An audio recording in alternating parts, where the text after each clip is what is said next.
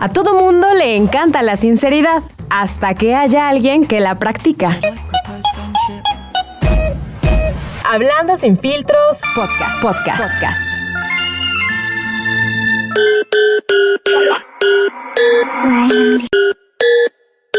Cierra los ojos y pon la mente en blanco.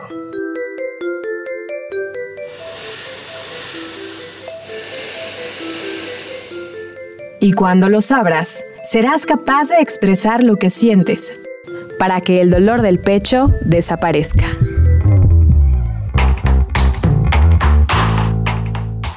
La vida no siempre es como nos han contado. Atrévete a cuestionar tus creencias.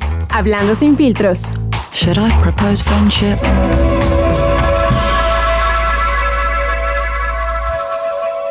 Hablando sin filtros, podcast. De todo y nada podcast. Pláticas sin mucho orden, pero con sentido. Un espacio donde abordamos temas que a muchos les inquietan, pero que pocos se atreven a platicar. Comenzamos.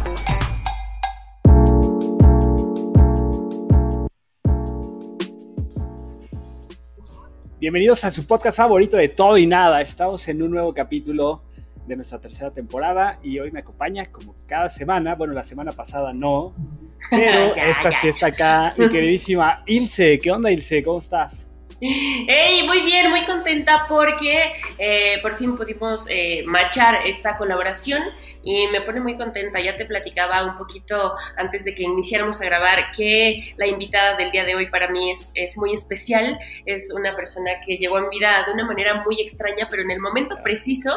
Así es que hoy le damos la bienvenida a Alicia García Posadas. Ella es psicoterapeuta gestal con especialidad en desarrollo humano, terapeuta Reiki, eh, practica también la sanación con canto armónico y además también tiene por ahí una cosa que se llama aromaterapia o aromatouch. Yo he sido su víctima varias veces, así es que eh, Alicia, bienvenida, ¿cómo ah, pues, Súper contenta de que me hayan invitado, este, muchas gracias, muchas gracias por tomarme en cuenta y pues lista aquí para, para conversar.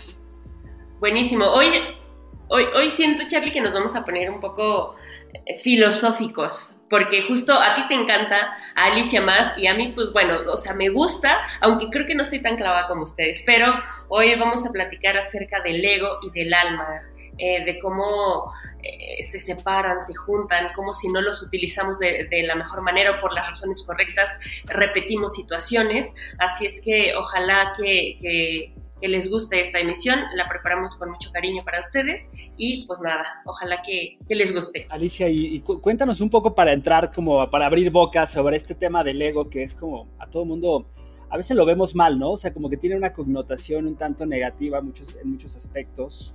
Y muchas personas así lo asocian, ¿no? Como, oye, es que tu ego, no seas egoísta, no seas, este, tienes un ego muy elevado. Y a mí me parece que quizá lo vemos desde una perspectiva un tanto errónea, ¿no? O también cuando entramos en estos eh, este, estados de meditación o de entrega plena, te dicen, no, rompe el ego, ¿no? O sea, entrégate, encuentra tu espíritu, tu propósito, etcétera. Pero, pero, o sea, ¿cómo tener como este balance? Y a lo mejor valdría la pena arrancar justamente con, con que tú nos compartieras desde tu perspectiva ¿Cómo ves esta imagen del ego y cómo deberíamos entenderlo? Pues mira, desde mi perspectiva, desde lo que yo conozco y sé, yo creo que el ego está constituido por todas aquellas creencias que nos acompañan a lo largo de nuestra vida. Son las creencias este, que vamos adquiriendo desde que somos niños eh, a partir de lo que fue transmitido por nuestros padres. Y también el ego es como hacernos la, una autoimagen de lo que creemos que somos, eh, del rol que jugamos en la vida y de la importancia que nos damos a, pues, la autoimagen. Entonces, a partir de ahí yo creo que se desprende una serie de actitudes eh, que llegamos a tener para, para movernos en la vida, para, para relacionarnos. Entonces, el ego muchas veces puede ser un aliado, pero también puede ser nuestro propio, nuestro propio enemigo, pues, o sea, nuestro propio castigador, por decirlo de alguna manera. ¿Por qué?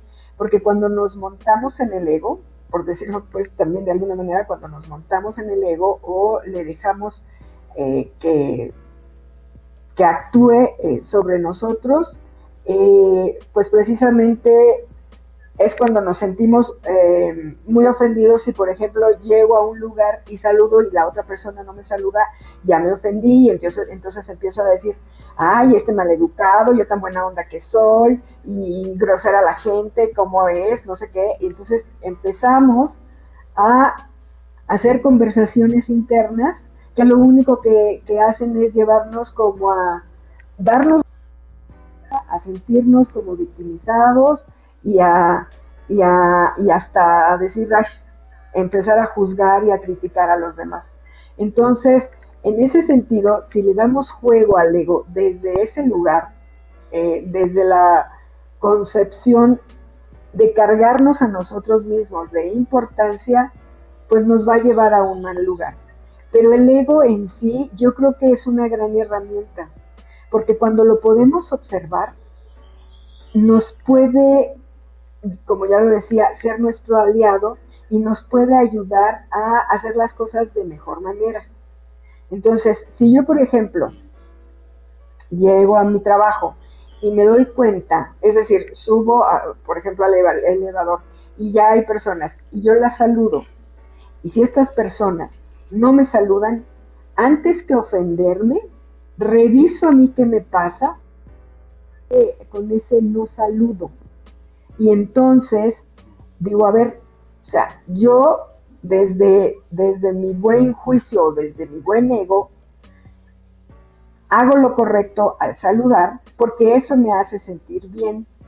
Y antes que empezarlos a juzgar, digo, ¿qué me está pasando? O sea, me molesto porque no me saludan o reviso si, si el hecho de que no me saluden me hace sentir a mí mal o, qué me pasa con eso. Si me hace sentir a mí mal es, es decir, me siento rechazada, eh, eh, eh, me, me, empiezo a poner etiquetas que a lo mejor ni siquiera van, pero entonces si logro revisar qué es lo que me pasa, me quedo como tranquila porque la acción que yo hice de saludar a mí me hace sentir bien, independientemente si el otro lo recibe o no, si responde o no.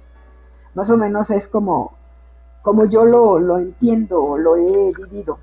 Oye, Alicia, perdón, transportando esto un poquito más hacia el lado de las relaciones, eh, no solamente interpersonales, más bien vamos a darle un poquito más hacia la pareja, porque de, hecho es como de lo que más platicamos por acá, entonces creo que también eh, es, es una herramienta, no lo sé, eh, que la mayoría tenemos mal entendida o mal trabajada eh, esto de, del ego, ¿no? Cuando estás en una relación, ¿no? Como que yo, yo ayer justo le platicaba a Alicia que de pronto como que sientes que la otra persona te está haciendo cosas con el único afán de chingarte, de molestarte, de, no sé, de, hacer una, serie de, pasos que a ti te molestan, cuando en realidad pues a veces no va por ahí la cuestión, ¿no? Sino que eh, a veces nos, hacernos un poco para atrás no es tan fácil. ¿Cómo podemos detectar de alguna manera eh, esto o cómo podemos empezar a trabajar un buen ego si es que el nombre existe? ¿Cómo podemos empezar?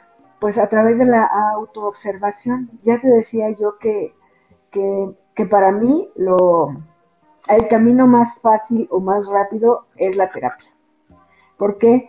Cuando vas a terapia es como enfrentarte al espejo y, a fuerza el otro te hace de espejo y, te, y hace que te veas todas aquellas partes que no, que no alcanzas a ver de ti mismo.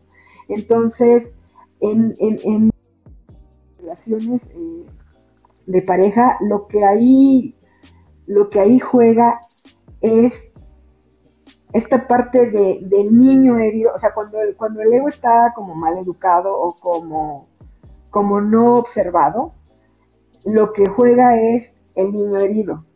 Entonces, el niño herido que quiere salirse con la suya, conseguir lo que quiere, tener toda la atención, se pone caprichoso eh, y empieza como a, pues como a, confrontarse con, el otro ego que de la misma manera este, anda, anda igual. y nada en este mundo es casualidad. Yo creo que todas las personas cuando nos, ponemos en pareja siempre hay una correspondencia, eh, porque el nivel al que vibramos, al que vibra e, este cuerpo causal o este, lo que les decía yo, como lo que etéricamente o en energía está en nosotros, este, se empareja con, otro alguien que nos viene a reflejar lo que no hemos sido capaz de ver y que ahí está puesto en, el otro. Entonces es súper interesante porque muchas veces, te digo, juega nuestro niño herido en la relación, pero cuando logramos darnos cuenta desde dónde me estoy moviendo en esa relación, hay una posibilidad de avanzar y de trabajar en ese ego para que podamos trascenderlo. No sé si más o menos me, estoy explicando. Sí, oye Alicia, fíjate que de todo lo que acabas de compartirnos y lo que preguntaba también Ilse, me, tengo algunas reflexiones y que creo que son interesantes también como, como, como las afrontamos de alguna forma, porque a veces me parece que malinterpretamos a lo que llamamos ego de lo que verdaderamente es, por ejemplo, poner límites en una relación de pareja. O otro aspecto que a veces se confunde es el ego de tu autoestima. O sea, ¿en qué momento permito que me pisoteen por el hecho de no ser, no sé, soberbio o ceder de más, etcétera? Y otro concepto que creo que va relacionado es el tema de la culpa, ¿no? O sea, este tema de sentirnos culpables por no permitir a la otra persona que haga algo o por no aceptar ciertas situaciones que verdaderamente me sienten incómodo. O sea, cuando estamos en una relación de pareja, y tú lo, abordabas muy bien cuando decías, es que qué pasa cuando yo llego a la oficina y no me, yo saludo y no me saludan, y en automático me remití al capítulo anterior, que si por cierto no lo han escuchado, vayan y escúchenlo ahora mismo y lo regresan, eh, donde hablamos sobre el eneagrama y, precisamente abordamos los diferentes tipos de personalidades que, existen, ¿no? Y que la mayoría de las personas tienden a tener. Y esto creo que es una clara muestra de, un tipo, de un tipo de personalidad muy específico que es más sensible, que es porque me están haciendo o que quiero que la gente me vea, etcétera. Entonces, aquí creo que el ego también es entendido de diferentes perspectivas y creo que hablando en personalidades, el ego actúa o el ego eh, no sé, o elevado o, en un mal, aspectado, podría ser aquel que te lleva a tu lado más negativo dentro de tu personalidad. Por ejemplo, en el caso de las personas sensibles, a sentirte demasiado por cosas tan insignificantes y creer que la otra persona tiene la obligación de hacer las cosas. Entonces, por eso para mí te digo que el tema del ego me, resulta un tanto eh, contradictorio y a veces no, no lo he logrado comprender al 100 por estas situaciones, porque yo creo que hay un aspecto positivo siempre del ego, porque al final es como tú te presentas ante el mundo, o sea, es parte también de tu esencia, ¿no? Como lo decías al principio. Entonces, ¿cómo, cómo, cómo siempre yo abordo como muchas preguntas en una, discúlpame, pero, pero, pero todos estos conceptos, ¿cómo, ¿cómo, los asocias? O sea, el tema de la culpa, el tema de la autoestima, el tema de los límites, dentro de todo este aspecto también ligado al ego, ¿no? Es que fíjate, eh, en la falsa idea que tenemos de nosotros mismos, este, pues radican la mayoría de los problemas a los que nos enfrentamos, que es justo como nos lo acabas de mencionar. Eh, y cuando actuamos, actuamos desde el ego, pues mal educado, justamente es eh, Generalmente somos reactivos, nos ofendemos fácilmente, estamos a la defensiva, juzgamos, criticamos con facilidad, nos comportamos eh, pues todo el tiempo como tratando de competir con los demás para ser mejores. Y lo único, creo que lo único que, tratan de hacer estas, estas actitudes es lograr la aceptación de los demás. Pero, pero fíjate, el ego no es malo. Solamente si no hemos trabajado en nuestra herida inicial, siempre vamos a actuar desde ahí, desde la crítica, desde el juicio, desde la competencia, desde el victimismo, desde todos estos lugares negativos que, lo único a donde nos llevan es al sufrimiento, ¿no? ¿Estamos de acuerdo? Y entonces el ego efectivamente, como tú dijiste, es nuestra carta de presentación. Entonces, desde, desde esa carta de presentación, a mí me parece que el ego nos da las herramientas que necesitamos para enfrentar la vida como está establecida. Es decir, mm, como el ego o, dentro del ego está el intelecto, pues si yo, si yo reconozco lo que intelectualmente soy o lo que o los conocimientos que he adquirido, esto para mí van a ser herramientas que voy a utilizar no para sacar ventaja, sino aportar a los demás algo de lo que yo sé. Y entonces esa, esa parte del ego que está como pulida o trabajada y que es capaz de observarse, emplea los atributos, por decirlo de alguna manera, eh, adecuadamente para beneficiarse no solo a sí mismo, sino a todos los demás. Y entonces ahí efectivamente estamos utilizando al ego como una herramienta valiosa para desempeñar un papel social pero en pro como de, de, las personas, a favor de los demás y también favoreciéndonos a nosotros mismos. Pero no estamos en el lugar del capricho, de la víctima, de, eh, del querer sacar ventaja solo para nosotros, etcétera, etcétera. Entonces, eh, es ahí, creo, donde radica la diferencia entre el ego maleducado que viene del niño herido y el ego de una persona que ya está trabajada y que ya ha hecho conciencia de sí misma y que sabe que todo lo que lo integra, ¿no? En el intelecto, en el pensamiento, en la generosidad, en el amor, en el corazón, lo pone como al servicio de los demás, favoreciéndose, de, o sea, a sí mismo. Sí, pero fíjate, tú ayer me platicabas algo bien interesante, Ilse, retomando un poco estas ideas. Justo me platicabas que eh, cómo el tiempo y las, perdón, y las experiencias que te permites vivir te van dando como este piso para conforme vas eh, relacionándote con diferentes personas, logras al final cacharte y, pues revisarte, revisar como desde dónde te estás eh, eh, relacionando, qué es lo que te pasa con las actitudes del otro. Y además ahí, una vez que, que sabes desde dónde te estás relacionando, eres capaz de decir, de decirle al otro, oye, es que cuando tú haces esto, a mí me pasa esto. Entonces, yo creo que eso es, pues es algo muy valioso porque desde saber quién soy, qué me pasa, qué es lo que pongo yo en la relación, puedo ir puliendo esa relación, puedo ir mejorando eh, eh, la relación desde mejorarme a mí misma, desde saberme este, observar y desde tener la capacidad de, ponerlo o de comunicárselo al otro. Totalmente. Oye, Alicia, ayer me, preguntabas algo y no recuerdo muy bien cómo era, pero eh, podrías hacernos como la misma pregunta. Me, gustaría que ambos eh, tuviéramos como ese, como ese back para poder eh, resolver un poco ¿no? lo que estamos platicando esta, esta tarde.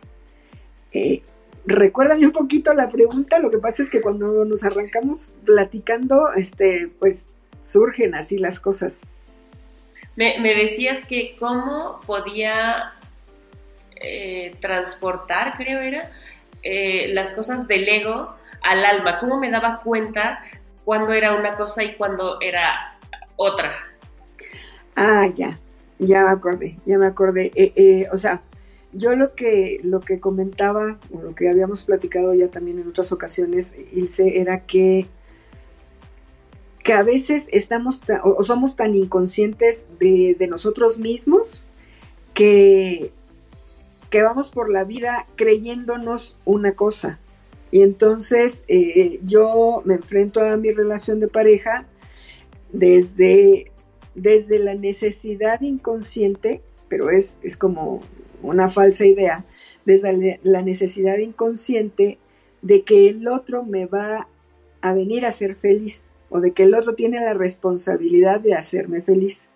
Y entonces, a veces en la vida recorremos caminos y experiencias que se repiten a lo largo del tiempo. Entonces, y a veces nos preguntamos, ¿por qué siempre me topo con hombres que son infieles? ¿O por qué siempre me topo con hombres que, que me maltratan? O que sencillamente no me pelan y se van, ¿no? Y entonces yo te decía, pues habría que ver qué pones tú para atraer a ese tipo de hombres. Y entonces, ¿cómo sabemos que cuál es la necesidad del alma o lo que el alma se viene a trabajar en este plano físico? ¿Cómo lo podríamos saber? ¿Cómo creen ustedes que podríamos saberlo? ¿Cuál es la, necesidad real de, del alma? No, no del ego, sino la del alma. Esa era, era como...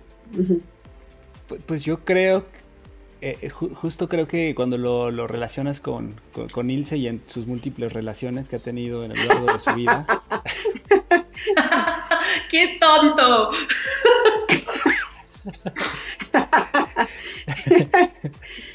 Temporada 23. El fracaso de Ilse en el agua. no, es cierto. Este, no, realmente creo.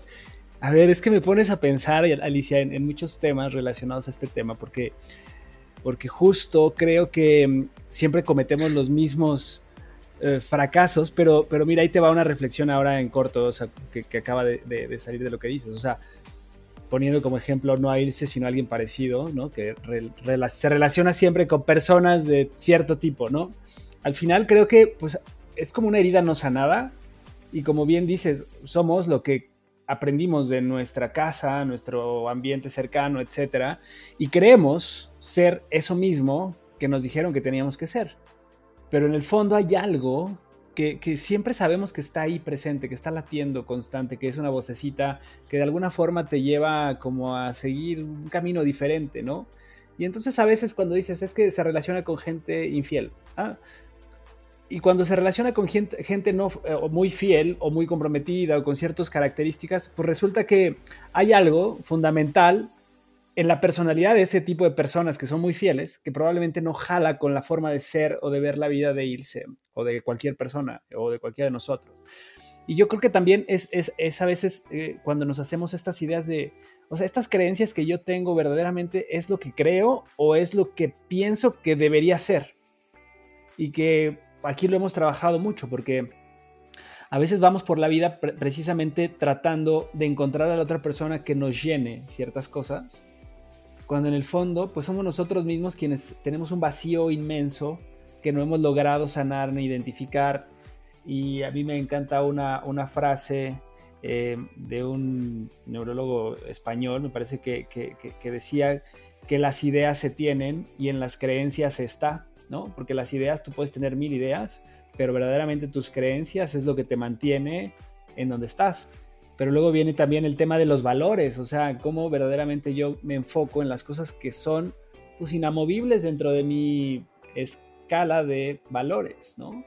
Pero es que fíjate, volvemos a lo mismo, si para ti tus valores son inamovibles, te estás moviendo desde las creencias, porque a veces esos valores son, son introyectados, es decir, no es algo que hayas reflexionado tú mismo o que hayas adquirido eh, tú mismo por experiencia, sino porque te dijeron que así tenía que ser. Y hablando un poco de, cuando ponías tú el ejemplo, dices que cuando Ilse se encuentra con una persona que es fiel, no macha con ella. ¿Qué le está diciendo ahí la experiencia? Si al final, de todas maneras, las relaciones que ha tenido a lo largo del tiempo son fallidas, parece que eso le alimentara algo, ¿no? Pero entonces, eso, eso que al encontrarse a una persona fiel ya no macha con, con lo que ella siempre cree de sí misma o ha vivido, entonces le rompe el esquema, pero habría que ver ¿qué le pasa también ahí con eso? Entonces yo le decía ayer a Ilse, es cuando en una determinada situación que se repite a lo largo de tu vida, llegas al punto de incomodidad o donde dices, ya no puedo más, de hartazgo, ajá, es cuando te revisas. Y entonces es cuando tomas responsabilidad de lo que tú pones para que eso suceda y, y, actúas en consecuencia. Entonces, si, si, si te das cuenta de eso, si llegas al hartazgo, buscas otro camino. Y entonces ahí rompes con creencias, rompes con valores, desaprendes lo aprendido para poder modificar esta constante que ha venido siendo en tu vida y es ahí donde creo que el alma te habla. O sea, donde, donde está esa incomodidad, donde está esa serie de, de patrones repetidos, el alma te está diciendo que ahí está tu trabajo, que ahí es donde tienes que poner el foco de atención. Y, por otro lado, yo, yo creo que todos los seres humanos venimos con una misión en la vida, pero también con un propósito en la vida. O sea, una cosa es el propósito y otra cosa es la misión. El propósito que todos los seres humanos venimos a cumplir a esta vida, yo lo creo genuinamente, es restaurar el amor en nuestros corazones. Porque a partir de que restaures el amor en, el corazón propio o en tu corazón, la manera de conducirte es diferente. O sea, restaurar el, amor e, e, en, nuestro corazón es aceptar lo que yo soy, con todo y mis matices de, de que a lo mejor me he creído no suficientemente buena, de que a lo mejor cuando era chiquita tuve la herida de abandono o de rechazo, de que no hay nada mal en mí, de que solo fue una experiencia en aquel momento de la vida cuando yo era niña que me hizo sentir rechazo y que a lo mejor se quedó grabada como una impronta en mi mente subconsciente y así me he conducido a lo largo de mi vida, pero, pero a pesar de ello, en realidad, si yo restauro el amor en mi corazón, me doy cuenta que no hay nada malo en mí, que no necesariamente todo el mundo me tiene que aceptar, que no necesariamente lo que yo soy le va a gustar a los demás y que, y que desde ahí, desde aceptar lo que yo soy, con todos sus matices, con todas sus, sus virtudes o defectos o cualidades o o limitaciones, si acepto todo eso y lo integro en mi corazón, ya estoy un poquito del otro lado. ¿Por qué? Porque mi ego no me va a hacer querer encajar, mi ego no me va a hacer quererle agradar a todo el mundo, mi ego no me va a hacer salirme con la mía, o sea, ya no me voy a preocupar por ese tipo de cosas y voy a estar en paz y tranquila con lo que yo soy, aceptándome y amándome así como soy. Y a partir de ahí, la vida se torna diferente. ¿eh? El entorno incluso y, tus relaciones se modifican, porque ya no estás tan pendiente de, de que a fuerza le tienes que agradar, de que a fuerza tienen que hacer las cosas como tú quieres. Y entonces ahí ya hay como este trabajo de, de, todo lo que venimos repitiendo, que el alma nos estaba llevando hacia determinado lugar este, para lograr restaurar el amor en nuestros corazones. Eso es, por un lado, como el propósito que creo que todos los, los seres humanos venimos a cumplir. Y la misión en la vida, me parece también, es aquello que te mueve desde el interior para hacer cosas en favor de muchas personas más. Pero además, eso, eso que te mueve desde el interior te da, o sea, como que ya vienes con, el, con, esa herramienta, como que es algo que se te facilita en la vida y entonces lo compartes con mucha gente para que también sea favorecida. Me parece un poco que, que, así es, pues. O sea, o bueno, yo al menos así lo, lo he entendido. No sé ustedes cómo, cómo ven. Oye, no, Alicia, entonces déjame ver si entiendo este tema de Leo que, que me parece muy interesante desde el, a ver, a ver si lo, lo estoy cachando correctamente, porque tú dices que todos tenemos como un propósito y una misión, ¿no? Dentro de ese propósito y esa misión, cada uno tiene diferentes necesidades y pues diferentes maneras de expresar lo que verdaderamente le hace bien. Que el, que si alguien no me saluda no necesariamente quiere decir que para mí, por ejemplo, si alguien no me saluda me da igual, o sea, eh, pues X, ¿no? O sea, pues, no me afecta. Pero entonces es aceptar esa parte de ti, ¿no? O sea, pues si yo tengo en este momento, porque también a veces lo que te decía hace un rato, creo que vivimos mucho con el tema de la culpa, de aceptamos invitaciones a, eventos que a lo mejor no queremos asistir porque nos da culpa el decir no quiero, no se me antoja, o estoy en una relación, pero pues digo, pues es que ya pasamos tanto tiempo y entonces pues le tengo que echar ganas y entonces, eh, no sé, a lo mejor no es la persona adecuada y, me, me enseñó algo creo que lo que tenemos que hacer siempre es ir con este aprendizaje, ¿no? No sé si también esa sea una reflexión dentro del ego, de decir, pues vence, vence a esa a ese deseo de complacer a todo mundo, ¿no? De quedar bien, de que, de que tu imagen sea como se espera a los demás. Y más bien, hazle caso a ese interior y sé fiel con tus valores, con tus creencias, con tu propósito y con tu propia misión, que cada uno tiene una, ¿no? O sea, que, que, a veces pareciera, y yo creo que a veces cuando vivimos en una sociedad que, está, que tiene ciertos estándares y ciertas expectativas sociales, pues todos creemos que debemos ir al mismo camino, en la misma dirección que el resto de la gente. Y yo a veces ahí asocio también pues el fracaso en las parejas, ¿no? Que de repente nos a fuerza queremos estar con un tipo de persona de una cierta forma y los pasos a seguir en cada una de las, de las etapas de la relación, por ejemplo. Y pues a veces no necesariamente va contra, con, nuestra misión o con lo que nuestra esencia, ¿no? Puede ser que llegue, puede ser que llegue, pero si lo forzamos, al final terminas en un proceso de frustración, me parece. Sí, pero fíjate, justo para que no te frustres, te tienes que ser fiel a ti mismo. Tú lo, tú lo dijiste. Si yo, por pretender le dar gusto a la persona que está conmigo, sacrifico lo que yo quiero, pues no te va a llevar a ningún buen lugar. Y entonces es como ir acumulando en el cantarito todas esas eh, eh, cosas que haces como sacrificio para, para mantener una relación o para estar bien con otra persona o para agradarle, pero te estás fallando a ti mismo. Entonces eso claro que no te va a llevar a ningún buen camino.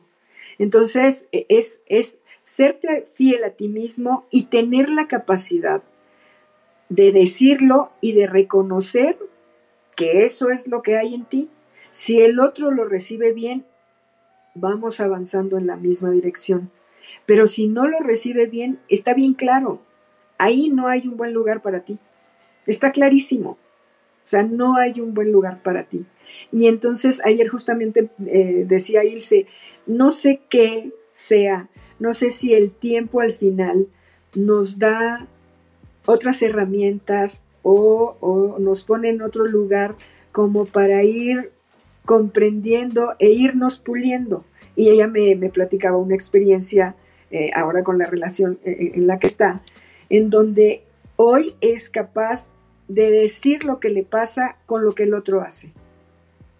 Y entonces ya no se queda solamente en el aguantarse, en el quedarse callada, en el chino me salió, pero pues ni modo, este, le sigo porque no quiero perder a esta, a esta persona.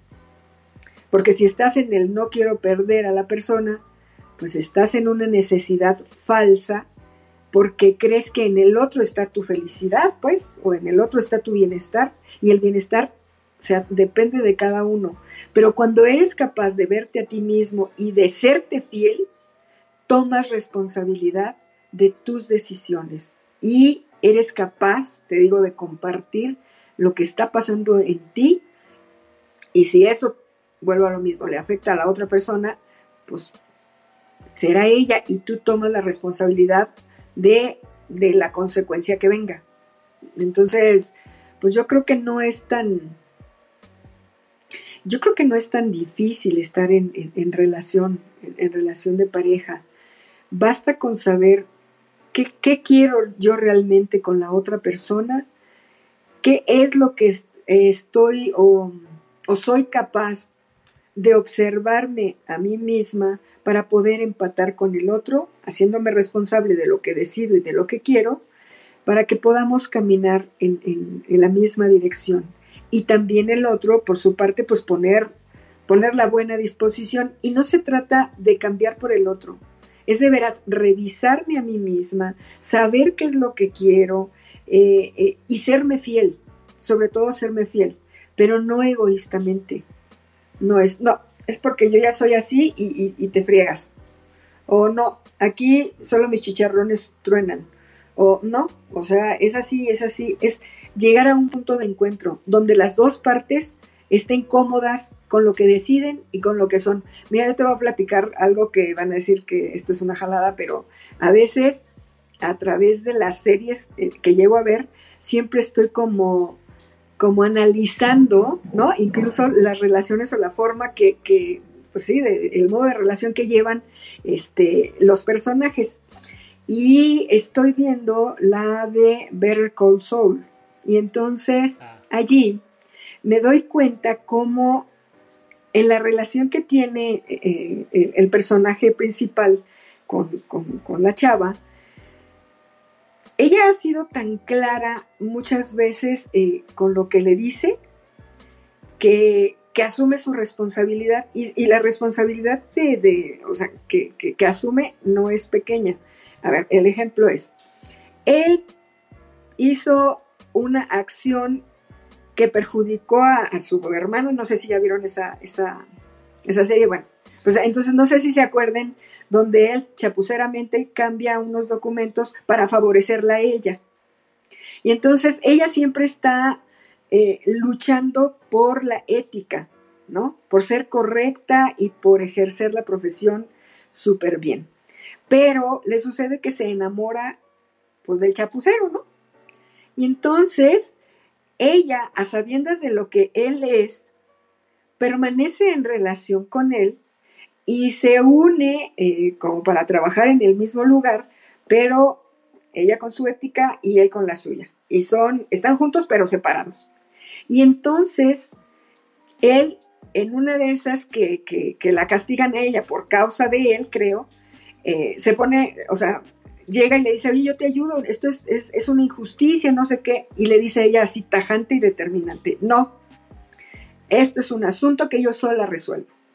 Y entonces yo me pongo a pensar, yo pensaría desde un lugar en el que me siento quizá a veces la víctima, que qué buena onda del hombre porque viene a salvarme un poco la vida y ayudarme con todo mi paquetote.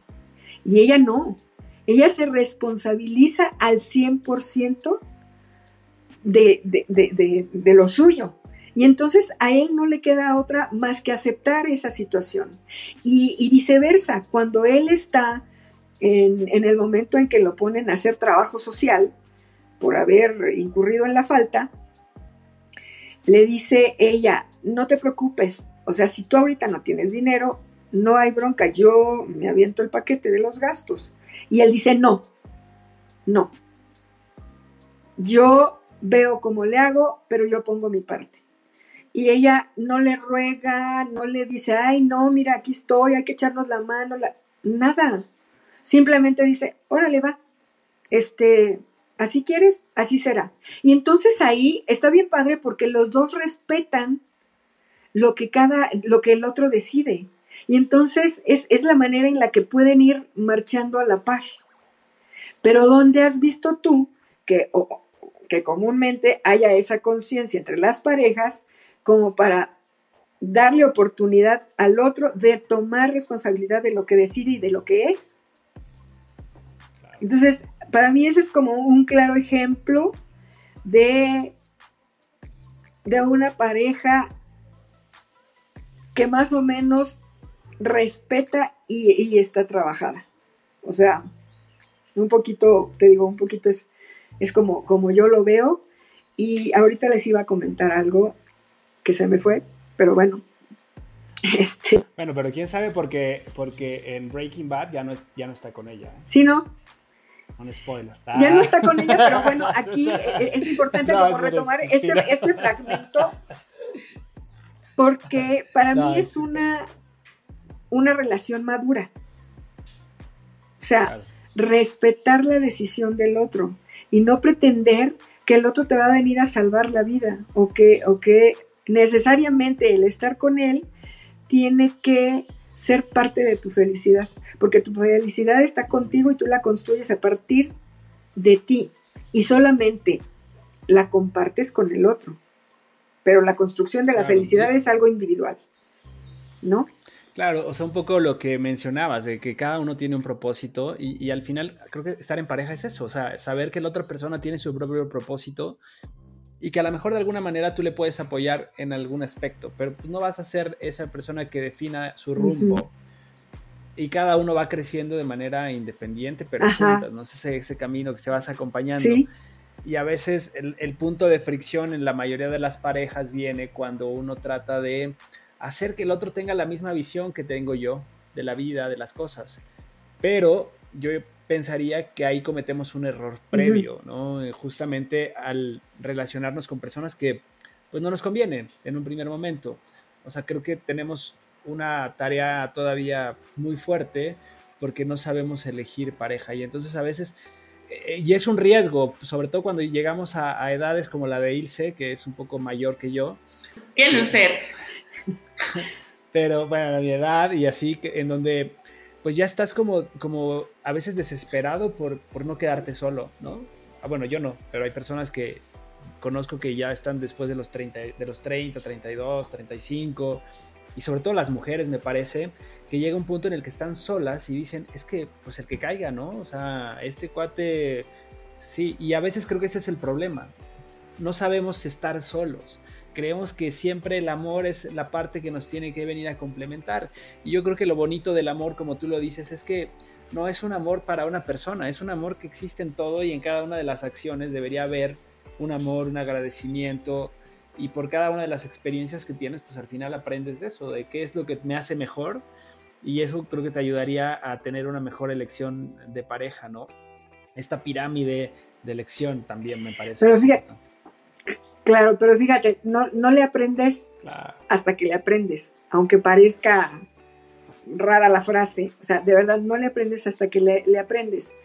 Yo te voy a compartir un poco de, mi historia. Este, no soy una persona que haya tenido múltiples parejas, o sea, no.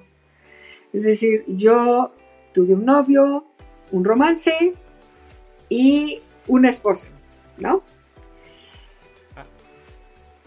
Y cuando llego a, la relación, eh, pues con mi esposo, o sea, yo me, yo me entrego desde la creencia de que estaba súper enamorada, ¿no?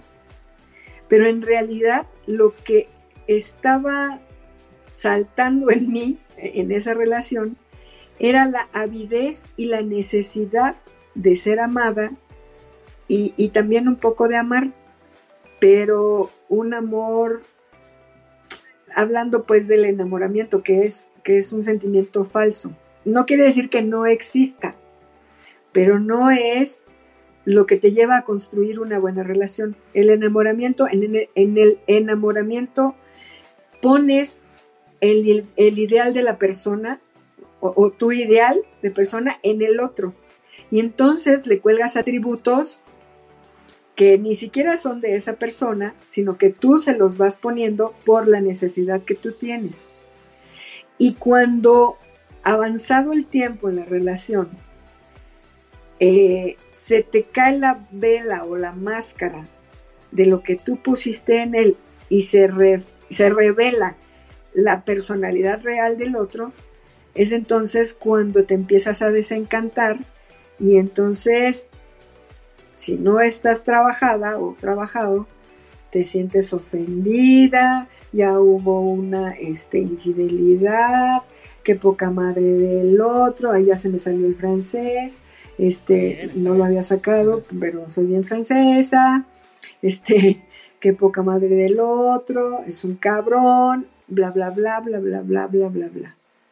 Y la persona que vive la relación desde la víctima está viviendo una relación desde la niña herida que tiene una necesidad que no fue satisfecha o que, ella cree que no fue satisfecha en, en su momento cuando niña y que viene a querer solventar o resolver a través de la pareja. Entonces, el mejor lugar para el crecimiento personal es a través de la pareja, porque la pareja te viene a mostrar todas tus carencias. Todas, ¿eh? Y entonces, entonces ahí la vida te habla de lo que te tiene, la vida, el alma, te habla de lo que te tienes que trabajar. Entonces yo te compartía que pues, yo no tuve tanta experiencia con, los hombres o con las parejas y entonces a una determinada edad, porque tenía la creencia de que ya me estaba quedando en, mis, en mis tiempos, era ya me estaba quedando cotorra. Así, así se decía. Este, y solamente tenía 28 años, estaba bien chava. Pero yo ya pensaba que se me estaba yendo el tren. O sea, ¿te casaste a los cuántos años? Ajá. A los 28. A los 28, pero conocí al papá de mis hijas a los, a los 25. Y entonces como que llega una edad por las creencias que venimos arrastrando en donde, en donde decimos, híjole, si no es ahorita ya, ya no va a ser, ¿y qué voy a hacer yo sola? Y todas aquellas creencias que te pasaron tus ancestras o tu mamá y tus hermanas y tus tías y tus quién sabe qué, ahí las traes cargando. Y entonces te las llevas a la bolsa y las haces como una realidad. Pero además, además, de, que, de, que, de que están presentes esas creencias es salta en un momento de la vida tu herida. Y entonces tu herida te hace que tengas avidez de amor, de atención, que creas que el otro te va a venir a resolver y a dar todo lo que de niña no recibiste. Y entonces, ándale, ahí vas y metes las cuatro, pero bien metiditas. Y, entonces este, pues te vas de boca y, actúas desde tus creencias. Y entonces yo, por ejemplo, pues, pues, la verdad es que te voy a decir que cuando vi al papá de mis hijas, por primera vez dije, ¡guau! Tenía unos lentes donde le veía guapísimo, guapísimo. Y entonces a mí me llenó el ojo.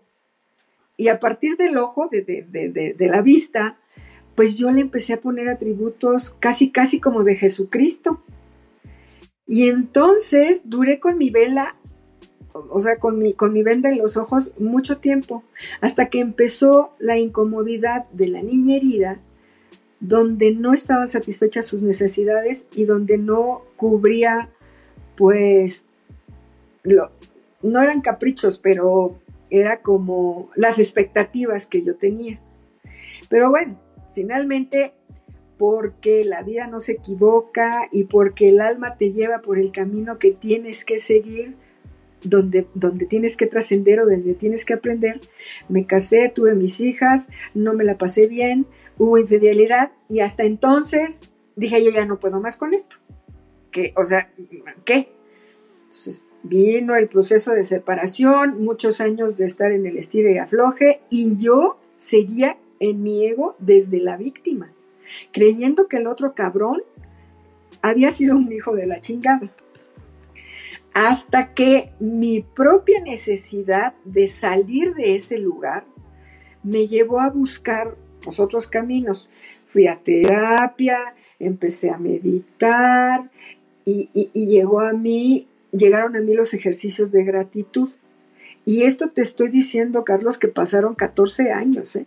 O sea, bueno, vamos a ponerle más, 12 años, donde habiendo recorrido también un, camino de búsqueda, pues te digo, llego a la gratitud y se conjuga la gratitud con la terapia, con, con la meditación y por fin logro ver para qué mi alma me llevó a vivir la situación que viví con el papá de mis hijas.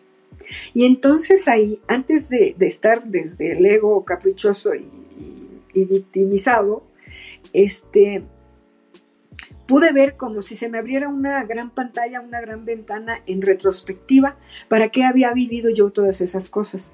Y entonces ahí lo único que surgió fue agradecimiento por el papá de mis hijas, porque solamente fue un instrumento de la vida para que yo reinstaurara el amor en mí, tuviera confianza en mí, supiera que yo puedo, que, que soy digna y que además no hay nada malo en mí. O sea que así como soy, estoy bien. Pero eso tuve que llegar yo a ese lugar, te digo, a través de la terapia, la meditación y, la gratitud. Y hoy, antes que decir que el cabrón fue un hijo de la chingada, que sí lo fue, no, no es cierto. O sea, él solamente fue ¿Cómo quien... se llama? Va, quémalo aquí, ahora es cierto. No, no, no, no, te, te, voy a decir que ahorita tengo una muy buena relación con él, porque, porque, porque pude trascender y pude, y pude comprender para qué la vida o mi propia alma o mi, o mi inconsciente nos, o sea, ¿para qué nos atrajimos? Él solamente fue un instrumento divino, yo hoy lo veo así, para que yo creciera. Ajá. Y para que yo me valorara y para que yo pues reinstaurara un poquito el amor en mí. Ajá. Y entonces hoy nos llevamos poca madre, platicamos súper bien, este, yo pues le agradezco, siempre le digo es que gracias, gracias porque tú fuiste mi maestro y porque tú, gracias a ti, hoy soy lo que soy, ¿no? Entonces nada más es, hablando, fíjate, hablando, yo, yo lo veo así, hablando desde como, desde donde actúa el alma, es, si somos una parte divina, una parte de Dios, una lucecita de esa luz enorme que, es Dios, antes de encarnar en un cuerpo, las almas, yo entiendo como que hacen acuerdos y dicen, pues ¿qué crees? Yo te voy a acompañar en, este, en esta vida, en este tramo, pero voy a ser tu victimario. Nada más que, pues allá no nos vamos a acordar y habremos de hacer lo que nos dé el cuerpo físico y, la conciencia que ese cuerpo tenga, pues para, para trascender o para trabajar en esto que, que vamos a hacer. Y entonces yo hoy lo veo así, como que como que fue el instrumento para que yo avanzara un poquito en la evolución en este plano terrenal. Tómala. Oigan, eh, o sea, Pidos, pidos. Antes de todo, de todo esto, eh, por ahí Carlos decía en algún punto de la plática que a veces ya no quieres quedar como bien, que a veces como que chale, te ves como obligado a hacer ciertas eh, acciones. Em, y justo yo ayer le decía a Alicia que en, hace algunas semanas por ahí tuve como, como un bajón, ¿sabes? Y, y que no me apetecía, ¿no? Genuinamente estar en un lugar y, que, y que, que, le hice caso como a mi intuición, ¿no? Y entonces eso también es algo que nos posiciona eh, de alguna manera, eh, como decía Alicia, en un lugar diferente. No sé si más adelante, más atrás, no lo sé, pero sí es una manera diferente cuando empiezas a escuchar a tu cuerpo, cuando empiezas a escuchar como lo que quiere gritar, ¿no? Eh, no necesariamente gritar, sino salir de ti, que, que no obedece tanto al ego y que es más bien justo en esta parte del alma. Y ahí, en esa plática, Alicia me contaba que em, hay ciertos eh, colores ¿no? que tenemos en el aura o cómo llegamos a la plática del aura, no lo sé, pero también me gustaría que eh, nos contaras un poco acerca de los colores y de cómo eh, con estos colores te vas atrayendo. Bueno, y cuéntanos qué colores es que fíjate, justamente... Nosotros para que valga la pena en la consulta. No, es que yo no tengo la capacidad de evidencia, pero lo que, lo que pude ver es, justamente lo que les decía al principio, es me di la tarea de buscar, eh, pues de buscar esto del ego y del alma, y entonces encontré que desde el punto de vista teosófico, el hombre, el hombre está constituido como por tres aspectos, que son el alma o el espíritu, la intuición y el, y el intelecto. Y estos tres aspectos es lo que desde la teosofía conocemos como el ego, ¿no? Y entonces, este ego decide eh, eh, tomar una forma física o encarnar en el cuerpo y entonces utiliza tres vehículos. A través de los cuales va a experimentar este, este, este plano terrenal, este plano material, pues. Entonces, este, dice que el primero de los vehículos o uno de los vehículos que emplea es el cuerpo causal, que el cuerpo causal no es otra cosa más que el alma.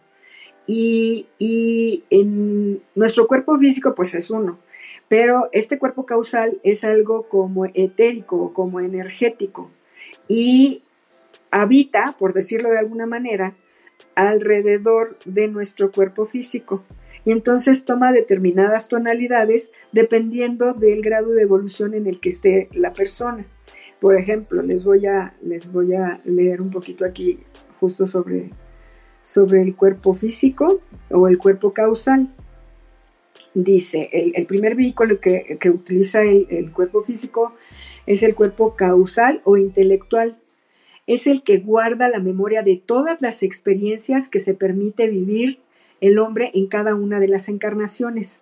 A este también se le conoce como el alma o la esencia elemental, y ésta se manifiesta en el hombre en forma de ovoide, de materia luminosa alrededor del cuerpo físico, como una energía con determinado espesor y, diferente color, dependiendo de la evolución del hombre. Esta alma, esencia elemental o cuerpo causal, es eterna, solo cambia de traje dependiendo del cuerpo físico y personalidad que adquiera en cada una de, las vidas para impulsar su evolución.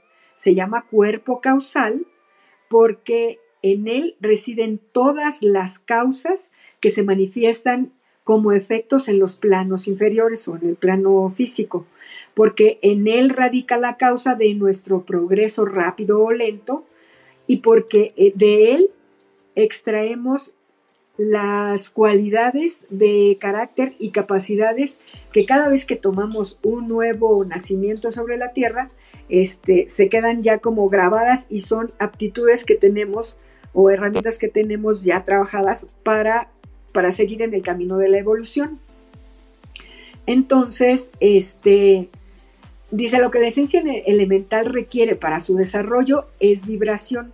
La, vibración que denota el poder de un afecto desinteresado se manifiesta como un apacible color rosa. Es como cuando ejercemos el amor desinteresado, nuestra aura se torna rosa. Eh, lo que indica un poder intelectual, un alto poder intelectual, o sea, cuando estamos como muy en el intelecto y este tipo de cosas, como adquirimos mucho conocimiento y estamos ahí, pues, eh, se torna nuestra aura amarilla. Eh, cuando, cuando estamos en simpatía o, nos mostramos como agradables hacia los demás, nuestra aura se torna verde. Este, y los sentimientos de devoción nos dan una aura a, como azuladita. Y cuando ya estamos como en un camino más espiritual, es un lila azulado. Entonces, ese, ese es nuestro cuerpo causal o el, alma que se manifiesta con todos estos colores eh, a través de las actitudes que vamos teniendo amorosas o no, este, nos vamos puliendo mentalmente o en el intelecto o no, y, pues esto es lo que dice justamente del cuerpo o del vehículo que utiliza el ego, este, para, la evolución o para la trascendencia. Entonces, un poquito es eso y el otro es el cuerpo mental que tiene que ver pues con los pensamientos. Si también estamos en pensamientos positivos, si este dice, expresa los pensamientos concretos del hombre, reaccionando por sus vibraciones a los cambios de pensamiento en él. Es el vehículo del ego, que es el pensador para ejercitar su raciocinio, para su manifestación como intelecto y varía de persona en persona. Su color o su forma es ovalado en su contorno. Se desarrolla o se cultiva por el pensar, por el, pero, pero el pensar es como cuando nos deshacemos de las creencias y llegamos hasta a nuestras propias conclusiones o valores, es como estamos cultivando el cuerpo mental y entonces ese toma una tonalidad. Entonces dice, el cuerpo se constituye día a día a través de nuestros pensamientos y de las más elevadas emociones. Ya se nos fue Ilse. y de las más elevadas emociones. En este cuerpo el pensamiento de orgullo se torna anaranjado, la irascibilidad se torna de color escarlata, la avaricia es de un gris verdoso. Cuando usamos nuestro cuerpo mental vibra con mayor rapidez, se dilata y se, y se expande, aumenta de tamaño.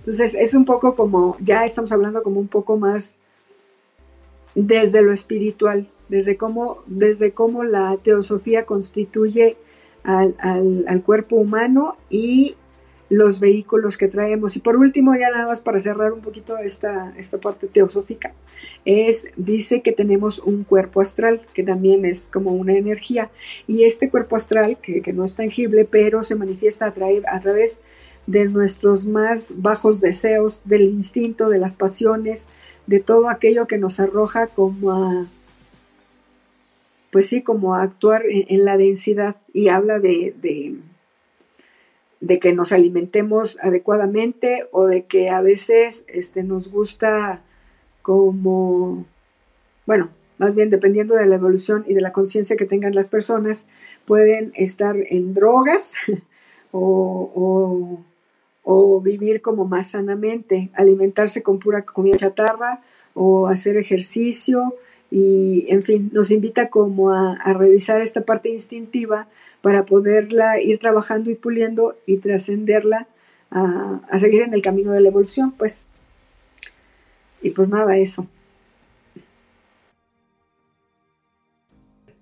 Ah, no, la, la, verdad es que sí es un tema bastante, bastante complejo, es interesante, ¿no? Es como apasionante ya cuando te metes en todo este tema del alma y de la trascendencia, que, al final yo creo que sí venimos de alguna manera a trascender y como bien dices, yo sí creo en este tema de la reencarnación y de los aprendizajes que vas teniendo a, lo largo de las diferentes vidas, ¿no? Entonces, eh, de este capítulo ya un poco para ir cerrando, me quedo mucho esto que hablamos sobre el ego, de, esta capacidad, no, no, no debe de, de estar siempre pensando o sea, creo que para poder trascender y llegar a esa misión, no debemos estar pensando todo el tiempo en qué, cuál es el comportamiento que debo seguir para gustar a las personas o al enfrente o para complacer al que está a una sociedad, a mi familia, a lo que sea, ¿no? O a las creencias incluso que yo me he creado porque así me dijeron que debe ser.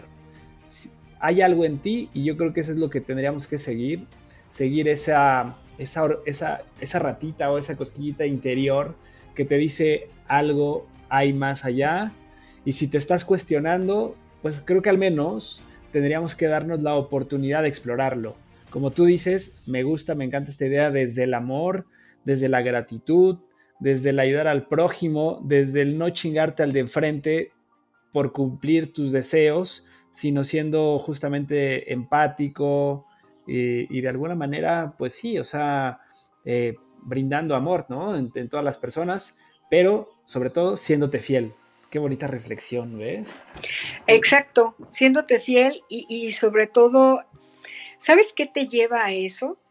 O sea, más allá de, las creencias, que, sí son importantes, pero a veces te, las tienes que cuestionar, eh, la intuición te dice como por dónde está el camino, ¿no? Y dirás tú, ¿y qué chingados es la intuición, ¿no?